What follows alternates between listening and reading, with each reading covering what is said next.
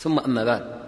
بسم الله الرحمن الرحيم. يتشرف أبو هاجر أن يقدم لكم هذه المادة بعنوان نعمة الهداية. فنقف اليوم بحول الله عز وجل مع بصائر أخرى من بصائر اهدنا الصراط المستقيم. صراط الذين أنعمت عليهم غير المغضوب عليهم ولا الضالين. آمين. سمى الله عز وجل الفئة المؤمنة. الذين أنعمت عليهم. وجعل النعمة مقابل الغضب. غضب الله نعوذ بالله من غضبه. وجعلها كذلك مقابل الضلال. فالضلال ضد النعمة والغضب ضد النعمة. فتحصل إذن بالاستنتاج أن النعمة رضا لأن المغضوب عليهم غير مرضيين فالغضب ضد الرضا. فالذين أنعمت عليهم فيها معنى الذين رضيت عنهم. رضا. ولا الضالين الضلال ضد الهدى والهداية.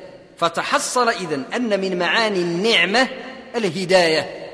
فأنت اذا إذ تسأل ربك أن تهدى الصراط المستقيم وأن يهديك إياه ويثبتك عليه.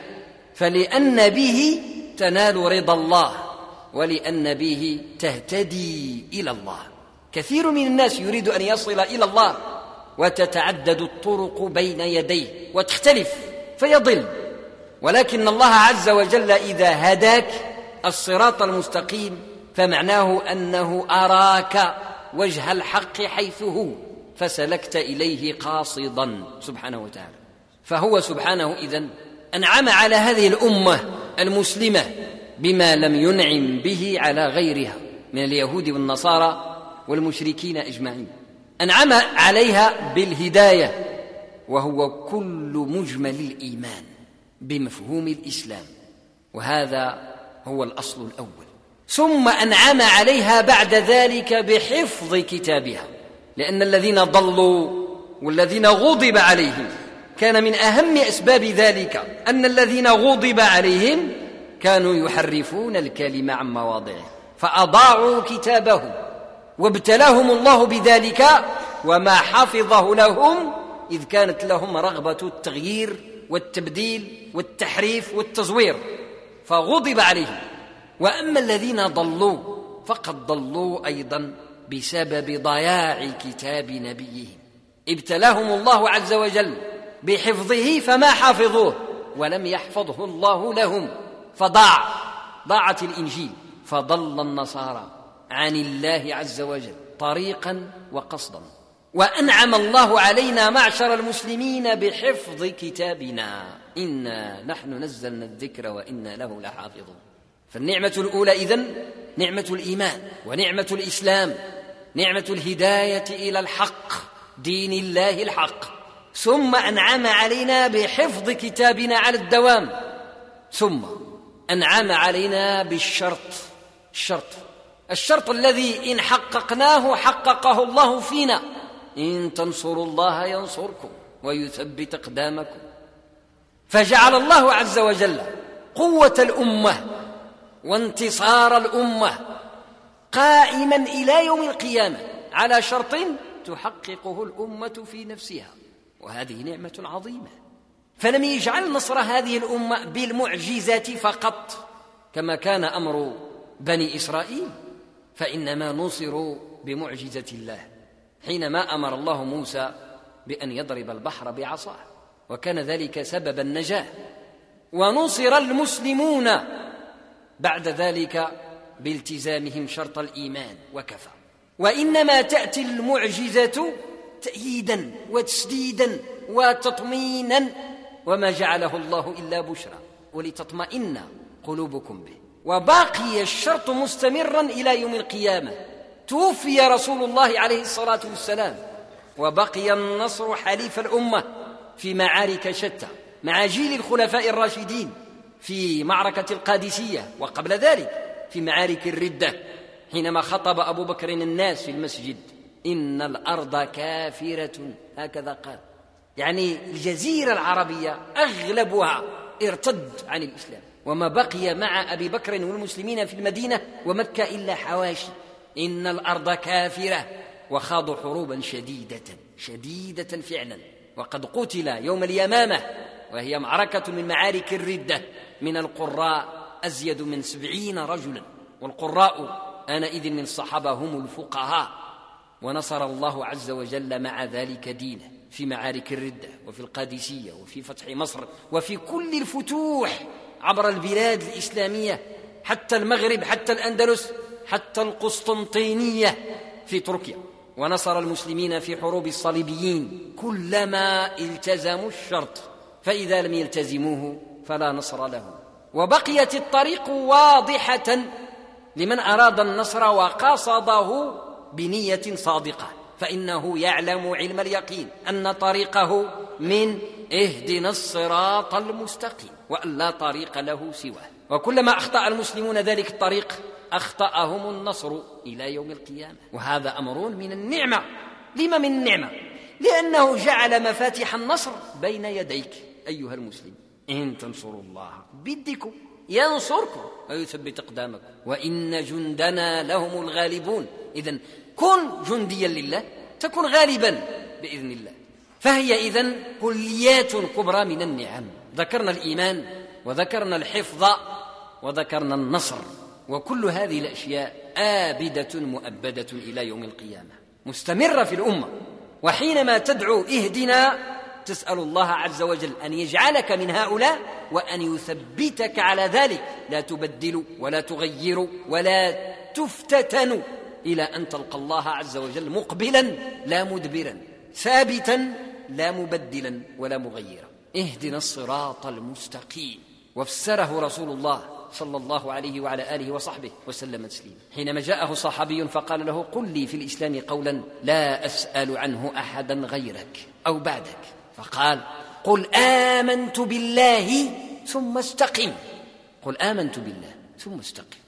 ذلك الذي تدعو ربك وتسأله إياه أن اهدنا الصراط المستقيم. صراط الإيمان والمستقيم. فطلب الهداية عليه إنما هو طلب استقامتك أنت. يعني أن يقيمك الله على الصراط. لأنك إذا أقامك الله عليه استقمت. لأن الصراط بطبعه مستقيم. اللي مشى مع طريق مقاده هي كل مشي ديالو مقاد واللي مشى مع طريق ملوية شيء طبيعي انه يكون المشي ديالو ملوي. فأن يهديك الله الصراط المستقيم يعني أن تكون أنت مستقيما.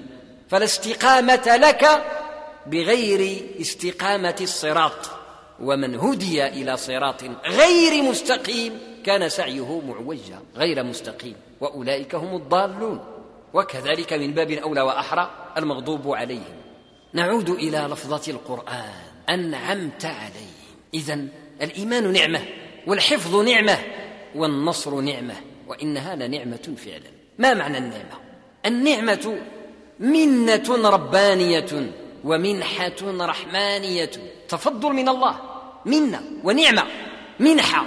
هو يمنحنا ذلك. سبحانه وتعالى. منة ربانية ومنحة رحمانية يجد المؤمن ذوقها وحلاوتها في قلبه. تماما. كما تجد حلاوة الطعام والشراب من الطيب المباح حينما تتناوله على جوع أو عطش. تشعر وانت تشرب الماء على عطش شديد بلذة عارمة لذوق الماء. وكذلك حينما تتناول لقيمات من الطعام مهما كان متواضعا وبسيطا. تشعر من اللذة ما لا يشعر به الغني الثري الذي يأكل الأطباق الوافرة على تخمة. لا يشعر بلذه فالنعمة الحقيقية إنما يذوقها المؤمن بالله عز وجل. والمؤمن بأسمائه الحسنى أي الموحد توحيد الربوبية الذين أنعمت عليهم الإيمان إذا نعمة. نعمة لا يعرفها حقا إلا من أدركها بعد فقدها أو من أبصرها عند وجودها. يعني اللي يعرف الإيمان والقيمة ديالو هو شخص عاش الكفر وعاش الجاهلية والضلال البعيد ثم هداه الله إلى الإيمان فآمن. فيجد الفرق شاسعا بين مرحلة كفره وجاهليته وبين مرحلة إيمانه. ولذلك كان للصحابة رضوان الله عليهم شعور خاص ووجدان عظيم في القبض على الإيمان كتاب الله وسنة رسوله عليه الصلاة والسلام. فضحوا بأنفسهم من أجل إقامة الدين ونصرته لأنهم يعلمون ما أدركوا بفضل الله. فقد عاشوا عدم الإيمان عاشوا الظلمات حقا عاشوا عصر الطاغوت حقا عاشوا الجاهلية حقا. ثم بعد ذلك نقلهم الله وأخرجهم من الظلمات إلى النور. لا يعرف النور حقا إلا من عاش الظلمات أو أبصر النور حينما أبصره. فأدرك حقائقه. وذلك كشف يكشفه الله عز وجل لمن اخلص الدين لله. مخلصين له الدين حنفاء. فكل مؤمن أخلص الدين لله عز وجل وكان من العابدين. بصره الله عز وجل بحقائق الإيمان. فيرى ما لم يرى قبل أو ما لا يرى غيره فيه. ويدرك سر النعمة التي في الإيمان. ويكفي ويكفي بالإيمان نعمة لدى المؤمن أنه يملأ قلبه سكينة وطمأنينة. هذا الراحة عجيبة. يعيشها المؤمن إما أنه يعيشها دائما أو على الأقل حينما يفزع إليها يجدها. شحال من واحد؟ على غفله من دينه فتشتد به الشدائد حينا ويهرب إلى الإيمان يهرب يفر إلى الله فيجد راحة وسكينة. لأن الله عز وجل يفتح دائما للفارين إليه. ولا يغلق الباب دون أحد أبدا. ما دامت التوبة مفتوحة للمسلمين جميعا. وما دام الأوان لم يفت بعد عليها بشروطها الشرعية المعروفة. ولذلك المؤمن دائما يوجد الراحة في الإيمان. ولو كان إيمانه من الضعف ضعيف الإيمان دياله. بحيث إنه قد يتلبس بأي فساد وأي منكر.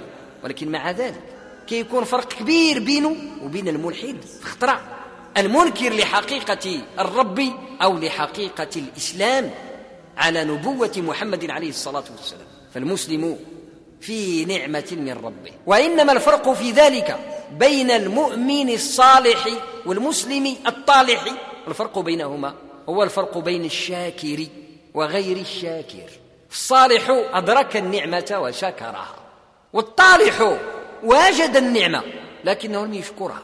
ولذلك فالمؤمن الصالح يكون أكثر طمأنينة وأكثر سكينة من الطالح. لما؟ لأن بشكره يزيده الله طمأنينة وسكينة. لئن شكرتم لأزيدنكم. فشاكر النعمة والنعمة سكينة الإيمان يزيده من سكينة الإيمان وراحة البال وهدوء الخاطر. والإقبال على الله عز وجل إقبال الموقن في أنه يدرك الخير والرشد والصلاح وأن ما عند الله له فيه الخير خير وأفضل مما عند غيره من أهل الدنيا وأهل الفتن. ولذلك هذه النعمة العظيمة التي تجعل المؤمن يشعر بالامتداد ولا يشعر بالضيق ولا بالحرج. امتداد المؤمن ممتد بين ربه وبين وعده. هي قوله عز وجل إنا لله وإنا إليه راجعون. ممتد بين ربه إنا لله وبين وعده وإنا إليه راجعون. وهذا امتداد مليء بالأمل. فسيح. فأما بينك وبين ربك فإيمانك بربك وانطلاقك من مبدأ الخالقية والربوبية يجعل قلبك في راحة من الوساوس العبثية المحيرة التي أتلفت كثيرا من الناس فخبلت عقولهم أو اضطرتهم إلى المخدرات والمشروبات الكحولية التي تدمر العقل والنفس والمجتمع. فإيمانك بالله يجعلك قارا مستقرا قرير العين لأنك تعلم أنك مستند إلى من يملك خزائن السماوات والأرض. كاين الناس اللي عنده النشاط ديالو والراحة ديالو ملي يكون عارف باللي راه متكي في البنكة واحد العدد كبير ديال الملايين. كيرتاح. وهو يرتاح إلى بيت شيد على قنطرة. والحمق هو اللي يبني الدار فوق القنطرة. أما المؤمن فهو يستند إلى مالك الدنيا وخزائنها جميعا. عارف بانه ما يخصو حتى حاجة. لأنه مستند إلى الله الرزاق ذي القوة المتين. سبحانه وتعالى. وعالم وعارف بأنه ما يصلح حتى أذى لأنه مستند إلى الله الحفيظ الذي يحفظه بالليل والنهار. واعلم أن الأمة لو اجتمعوا على أن ينفعوك بشيء ما نفعوك إلا بشيء قد كتبه الله لك. ولئن اجتمعوا على أن يضروك بشيء ما ضروك إلا بشيء قد كتبه الله عليك. وتستريح راحة وطمأنينة وسكينة. تفزعك المصيبة أول الأمر بشر. إنسان ضعيف. ولكن بعد قليل فقط المؤمن يفهمها ويتكيف معه ويدخل في فضائها على أنه داخل تحت ظلال أسماء الله الحسنى التي تقتضي ما تقتضي من الابتلاء بالخير وبالشر. وأن الثابت في ذلك إنما هو الذي آمن بالله حقا وصدقا. فيجد المؤمن في البلاء راحة وسكينة كما يجده في البلاء بالنعمة. وكم من شخص كان ابتلاء الله له بالشدائد سبب نجاته من شدائد الدنيا قبل شدائد الآخرة. شيء عجيب في عقيدة الإسلام في الإيمان بالله. شحال من خطره الإنسان كيسحب له راه بالإيمان بالله. في هذه المسألة أو تلك صافي غادي يخرج على راسه غادي يفضي مع رزقه غادي يفضي مع صحته. فإذا به بطرق ذلك الباب والدخول فيه يخرج إلى باب النصر العريض. وإنما هو قول الله الصريح إن تنصروا الله ينصركم ويثبت أقدامكم. ماشي غير في الحرب العسكرية بل في كل حروب الدنيا ذات التجليات من الفتن. هذه أيضا حروب حروب النفس حروب العادات والتقاليد حروب الأعراف الفاسدة حروب الضغوطات الاجتماعية. كلها طبق فيها القاعدة. الآية إن تنصروا الله ينصركم ويثبت إقدامكم. ابدأ بالنصر تجد جوابه حالا وتجد الثبات. تجد الثبات حتى تتعجب من نفسك في نفسك. كتقول واش أنا فعلا قديت نصبر لهادي؟ العجب ما مولفش نصبر. لأنك بدأت بالخير. ونويت وظننت في ربك خيرا فأراك الله منه عز وجل خيرا. نعمة. نعمة لا يعرفها إلا العارفون بالله. نعمة فعلا. انعمت عليهم تعبير القراني فعلا بالنعمة شيء عجيب. راه رب العزة سبحانه ينبهنا أن هذا الكنز اللي أعطانا من الإيمان والقرآن والسنة والإسلام جملة راه نعمة. نعمة عظيمة. لو أن الناس عرفوها حقا وخصوصا الشباب لو عرفوها حقا والله ما ألقى أحد بنفسه إلى التهلكه ما يمشيش يرمي راسه في البحر باش يقلب على الذي يأتي والذي لا يأتي. لو أدرك حقيقة هذه النعمة. ولبحث عن رزقه حيث يسره الله له. لأن الله عز وجل أنعم عليه به. ما عليه إلا أن يعقد العزم على طلبه بالميسر. بالميسر والممكن. اعملوا. فكل ميسر لما خلق له. ولكن اهتزاز العقيدة اهتزاز الإيمان بالله ضعف الرسوخ في المعرفة بالله. يجعل المرء يحرق نفسه بنفسه ويلقي بها إلى المهالك. مهالك الدنيا ومهالك الآخرة والعياذ بالله. أنعمت عليهم. كان أحد الصالحين يقول لو علم الملوك ما نحن فيه من المتع لقاتلونا عليه بالسيوف. العارفون بالله المربون الأوائل أهل الصلاح والإصلاح حينما ذاقوا ما ذاقوا وعرفوا ما عرفوا من حقيقة الإيمان وحقيقة الإسلام. وجمال هذا الدين. تعجبوا كيف ذلك الإنسان ذي المال الكثير الوفير الذي يمكنه من فعل أي شيء لم يستطع أن يصل إلى أي شيء. وبقي يعيش حياته مضطربا شقيا في ضنك. وتعب حتى مات. عذاب في الدنيا والعياذ بالله. وعذاب في الآخرة والعياذ بالله. أنعمت عليهم. الإيمان نعمة. من الله إلى وعده. مجرد المعرفة بالله وحده سبحانه. تكفيك وتغنيك عن أي معرفة أخرى. ولولا أن الله عز وجل حدث عباده عن الجنان والخيرات الحسان لكان يكفي الصالحين من هذه الأمة والعارفين أن يعرفوا الله عز وجل وكفى بمعرفته نعمة. وذلك مذكور في أحاديث النبي عليه الصلاة والسلام في أحاديث الرؤيا السعيدة كما وصفها السلف والعلماء قبل رؤية الله عز وجل في الجنة. هي في حد ذاتها هذه الرؤية نعمة. حدث النبي عليه الصلاة والسلام يوما أصحابه وقال لهم إن في الجنة لسوقا. هما الصحابة كان عندهم السوق. كسائر الناس عندهم الأسواق ديالهم الأسبوعية أو الشهرية أو السنوية. والعرب كانت لهم أسواق سنوية وأسبوعية أيضا ويومية أيضا. قال لهم إن في الجنة لسوقا هي فيها السوق ديالها. فتعجب الصحابة من ذلك. فقال لهم النبي عليه الصلاة والسلام سوق الجنة يوم الجمعة. السوق في الدنيا يوم الجمعة ما عنده معنى لأن يوم الجمعة هو سوق الجمع والصلاة فجعل الله عز وجل سوق الجنة يوم الجمعة للذين يصلون الجمعة وللعابدين والمحبين والراضين المرضيين.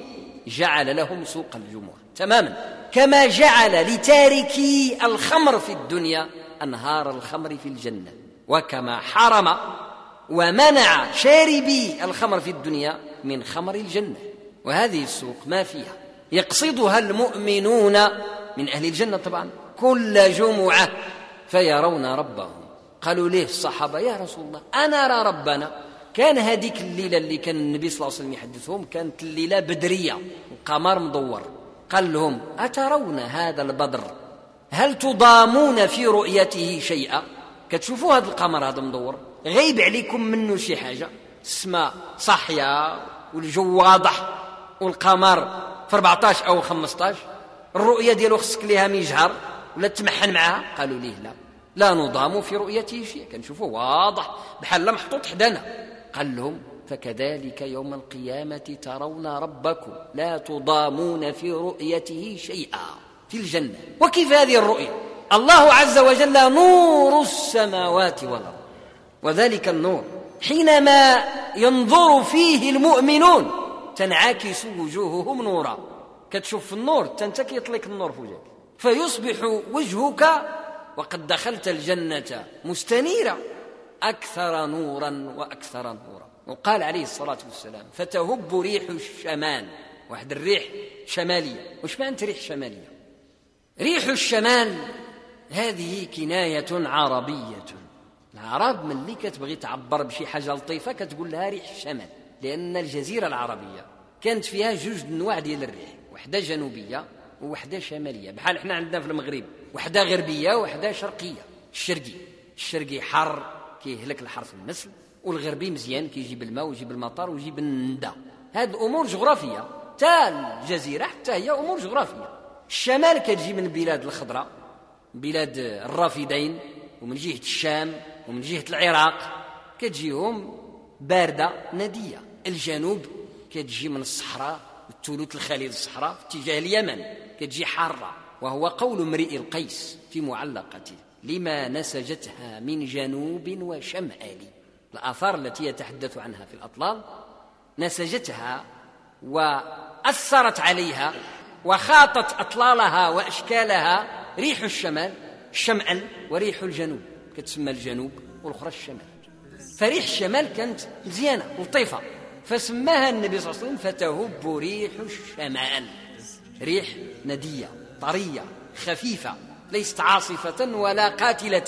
وهذه الريح تحمل تراب الأرض. وما تراب الأرض في الجنة؟ المسك. لأن سوق الجنة كلها تلال. حل شي هضبة من مسك. مسك. كلها جبال من تراب المسك. وتجي الريح تهز من ذاك التلال. وتحثو على وجوه المؤمنين. كتبقى ترمي عليهم هذاك المسك. في حوايجهم وفي وجوههم فيجمعون بين النور وبين الطيب والأريج الزكي. المنظر جميل والريحة جميلة. فيروحون إلى أهليهم. كيرجعون عند نساهم في قصورهم في الجنة. غير كيشوفوهم. الأهل ديالهم كيقولوا لهم والله لقد ازددتم جمالا. كيقولوا لهم عود الرجال ديالهم وأنتن والله لقد ازددتن جمالا. فيجعل الله عز وجل مقام أهل الجنة نورا في نور وجمالا على جمال.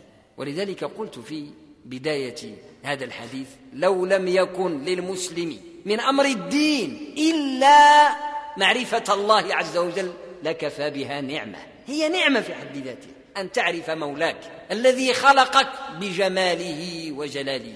نعمة ممتدة بالمؤمن من الله إلى وعده. وأما وعده فاليوم الآخر اليوم الآخر بجنته وناره وعد كله وعد جميل. شحال من واحد يجيه البالو كيفاش النار وعد جميل؟ نعوذ بالله منها. الجنة وخا نعم. وعد جميل.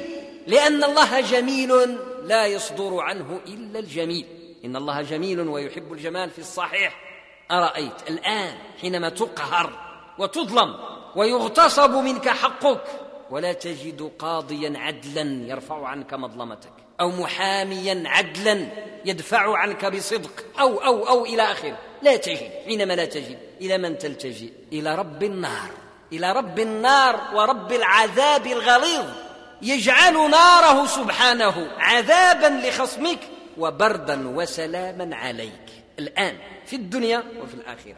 لولا عذاب الله لما ارتاح الآن المقهورون والمظلومون والمستضعفون. إحنا مطمئنين غير لأن عذاب الله موجود. فهو رحمة.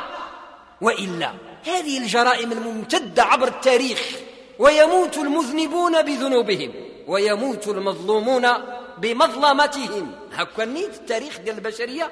ظلم في ظلم في ظلم ولم يقتص. لولا العقيدة لما ارتاح أحد في الأرض ولكانت الأرض كلها فتن. ما تلقاش فيها لحظة واحدة من لحظات التاريخ مستقرة مطمئنة. الإيمان عنده دور عجيب في استقرار الأنفس. وإذا استقرت الأنفس استقرت البشرية. راه ما كاينش شي واحد اللي مخلي الناس مطمئنين بالقوة أبدا. الناس مطمئنون بإيمانهم وبعقيدتهم بأن وعد الله حق وبأن القصاص سيأتي. وإلا ليكون كان عندي اليقين في انعدام الآخرة. ما كان آمنش بالآخرة لا قدر الله. والله ما نجلس بلاصتي. ونمشي نشد حقي بيدي. وكذلك كل شخص. هذا الشيء موجود في اللاشعور الاجتماعي للمجتمع. ما كيتقالش ولكن إحساس كاين في الخلفية النفسية لدى الإنسان. الإيمان نعمة. يجعلك تطمئن بقضاء الله وقدره وبوعده. إن وعد الله حق. الراحة المطلقة والسعادة العجيبة في الدنيا قبل الآخرة. ولذلك كانت النار نعمة. هي نقمة على أعداء الله ونعمة للمؤمنين المظلومين المقهورين المسلوبين. نعمة. أما الجنة فحدث ولا حرج. هذه النعمة بالقصد الأول. فالمؤمن إذا ينعم بالإيمان. ينعم بالإيمان. ممتدا. يعني ديك النعمة ممتدة. من الله إلى وعده.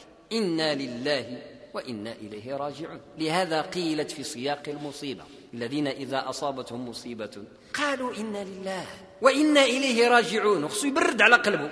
مصيبة. باش كيبرد كيبرد بهذه العقيدة. هو يعرف الله إنا لله أي نحن من الله وإليه سبحانه نعود. هو ربنا الجميل الجليل ذو الأسماء الحسنى والصفات العلى. الرب العظيم ذو السعة. وإليه راجعون إلى وعده وخيره وفضله الحق الذي لا يخلف. هذه الجملة هذه. إن لله وإن إليه راجعون. هي العلاج البلسم الشافي القاطع لكل شك ولكل ريب. إذا أدرك المؤمن حقيقتها وقالها فذلك خير دواء وبلسم قاطع للداء. لو قاله المؤمن حين يقوله متدبرا. يعيش معها شوية. يحاول يشعر بها ولا ينطقها لفظة جافة فارغة من إحساسه بها. من اللي يخرج الكلمة هو لا يشعر بها لا يكون لها أثر لأنها لا تنطق عن حقيقتها وإنما النطق بها عن حقيقتها النطق بها إيمانا ووجدانا وإحسانا حينئذ تؤتي ثمارها بإذن ربها. وإذا ما لقيت ذلك في اللحظة الأولى قله في الثانية وقله في الثالثة حتى تجده.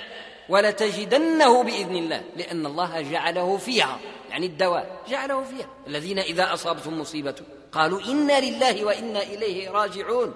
أولئك عليهم صلوات في ديك الساعة من ربهم ورحمة. وصلاة الله على عباده سكينته ومغفرته ورحمته النازلة عليهم. ما نزلت؟ أنت لم تقل. طفي قل تكن بإذن الله عز وجل. نعمة فعلا. الإيمان نعمة. كلما تاملته وتأملت قول الله اهدنا الصراط المستقيم. صراط الذين أنعمت عليهم. وجدته أنه نعمة لا تضاهى وهو نعمة أيضا. من حيث إن الله عز وجل حافظ لك دينك حفظه ولم يوكل احدا لذلك. بل جعله منوطا به عز وجل. انا نحن نزلنا الذكر. هو عز وجل أنزل القرآن ونزله تنزيلا وهو وحده دون سواه. تكفل بحفظه. شيء عجيب. تخيلوا العكس. أرأيت لو أن الله لم يحفظ القرآن ألم يكن ممكنا أن يقع؟ لو أراد الله. طبعا. وهو لم يحفظ كتبه السابقة سبحانه. ابتلى بني إسرائيل من اليهود والنصارى بحفظها. قال لهم نزلتها لكم ولكن دبر الرسل راكم مسؤولين عليها. فكانوا أسرع إلى تدميرها وتخريبها. ما تعدد شيء جيل واحد. حتى جاء الجيل اللاحق لا يعرف منها شيئا. مشات ضيعها كهنة بني إسرائيل. التوراة والإنجيل. بحال بحال لحظة واحدة مشات ولذلك جعل فيهم الأنبياء الكثيرين لتجديد الإنجيل ولتجديد التوراة. ثم جاء القرآن الكريم. منزلا من عند الله ومحفوظا من عند الله. ورحم هذه الأمة بأن رفع عنها مهمة الحفظ. شحال واحد يقول لك لا واه المسلمين سيدي واجب عليهم يحفظوا القرآن ديالهم. لسنا مكلفين بذلك. بل ما بال الأمة تحفظ الكتاب وتطبعه وتستظهره ماشي من أجل أن يحفظ الكتاب من الضياع لا من أجل أن تحفظ هي من الضياع. لأن الحفظ متجه بالقصد الأول إلى الكتاب. فإن أنت حفظت المحفوظ حفظت بحفظه. أنت اللي كتستفد ماشي الكتاب. القرآن محفوظ محفوظ من عند رب العالمين. إن أنت دافعت عنه وجاهدت لإقامته في الأرض الله يحفظه. لما؟ بنور حفظه للكتاب. الحفظ المتجه من الله إلى القرآن يصيبك منه فضل فضل الخادم أنت خادم للقرآن؟ إذا أنت خادم للمحفوظ. الخادم للمحفوظ محفوظ. ولذلك الأمة تحفظ لحفظها الكتاب. أما الكتاب ماشي سوقك. حفظ غير راسك. أن تحفظ نفسك لك طريق واحد هو أن تسهم وتشارك في حفظ الكتاب. حتى يحفظك الله عز وجل في نفسك وفي أسرتك ويحفظ الأمة من حولك. إن ساعدتها على ذلك. أما الحفظ الغيبي يعني بقاء الكتاب. فهذا ماشي شغلنا. هذا موكول برب العالمين وكله بنفسه ولم يتركه لأحد من عباده. وإنما كل جيل يفعل من ذلك ما يحفظ به نفسه ويبرئ ذمته. لو أن جيل الصحابة ما حفظوا الكتاب أول ما قاموا بحفظه لأن الحفظ ما يمشيش للبال الحفاظة زعما الاستظهار. هذا واحد. على مئة أو على ألف ديال المعاني ديال الحفظ. فتطبيق الحلال والحرام حفظ. احفظ الله. يحفظك. ماشي تحفظه يعني تعرضه ما يمكن. وإنما حفظ الله أن تحفظ حدوده تحليلا وتحريما إيجابا وندبا كراهة وإباحة. وهكذا. التزام حدود الله عز وجل. هذا الحفظ. اجعلني على خزائن الأرض. إني حفيظ عليم. حفيظ. مش يحفظ بزاف. وإنما حفيظ. أمين. ما كيضيعش. لا يخون ما ياخذش الرشوة ما يعطيش الرشوة حفيظ فحفظ الكتاب هو هذا. إذا حفظت الأمة الكتاب أي أقامت حدوده فيها حفظها الله بحفظه عز وجل الكتاب. وحفظ الله للكتاب هو حفظ غيب. ما يضيعش منه حرف ما يتزادش فيه حرف. هذا ماشي شغلنا إحنا. هذا الله أخذه على نفسه. ولكن كلفك أنت بنوع آخر من الحفظ. أن تحفظ نفسك. بحفظ حدود الله وكتابه منطوقه ومفهومه. فكانت نعمته علينا أن رفع عنا حفظ الكتاب. هذه المهمة درها هو سبحانه وتعالى. خفف عنا وابتلى بني إسرائيل بحفظ كتابها. ها هو نزل منك ليه؟ قابلوه مشالك دبر راسك. إحنا ما قالنا هكا. ها هو نزل وتهنى طماعا راني حاضيه. ما غاديش يتلف منه حرف. ولكن انت رد بالك. غادي نحاسبك عليه. أش درت به؟ فكانت المهمة على النصف من مهمة بني إسرائيل. وكان الأجر على الضعف من بني إسرائيل. نعمة ما أوتيتها أمة من الأمم قبل أمة محمد عليه الصلاة والسلام. غير المغضوب عليهم ولا الضالين. لا هدوك ولا هدوك ثم بعد ذلك وأخيرا أنعم الله عز وجل على الأمة بالوعد. النصر. النصر. إن تنصروا الله ينصركم. كلما قمت وحملت أمانة الرسالة رسالة القرآن. تعمل بها وتدعو إليها. كان الله لك نصيرا. ولعدوك خصيما يوم القيامة. عجيب. عجيب أمر عبد. الله وكيله ومحاميه. وأما خصمه فالله خصيمه وعدوه. يكن اذا منصورا. يكون اذا منصورا غالبا. إن عبادي ليس لك عليهم سلطان. كن عبدا لله. كن عبدا لله يكون سلطان الله كله لك. عجيب. هذه أيضا نعمة لا تقدر بثمن. اطمئنان الإيمان ويسر العمل وحفظ الدين. وإنما يسر العمل من حفظ الدين. ثم بعد ذلك عزة الإيمان. عزة الإيمان. وقد ابتليت بنو إسرائيل قبل ذلك بالذلة. ولو أعز المسلمون اليوم دينهم لأعزهم الله.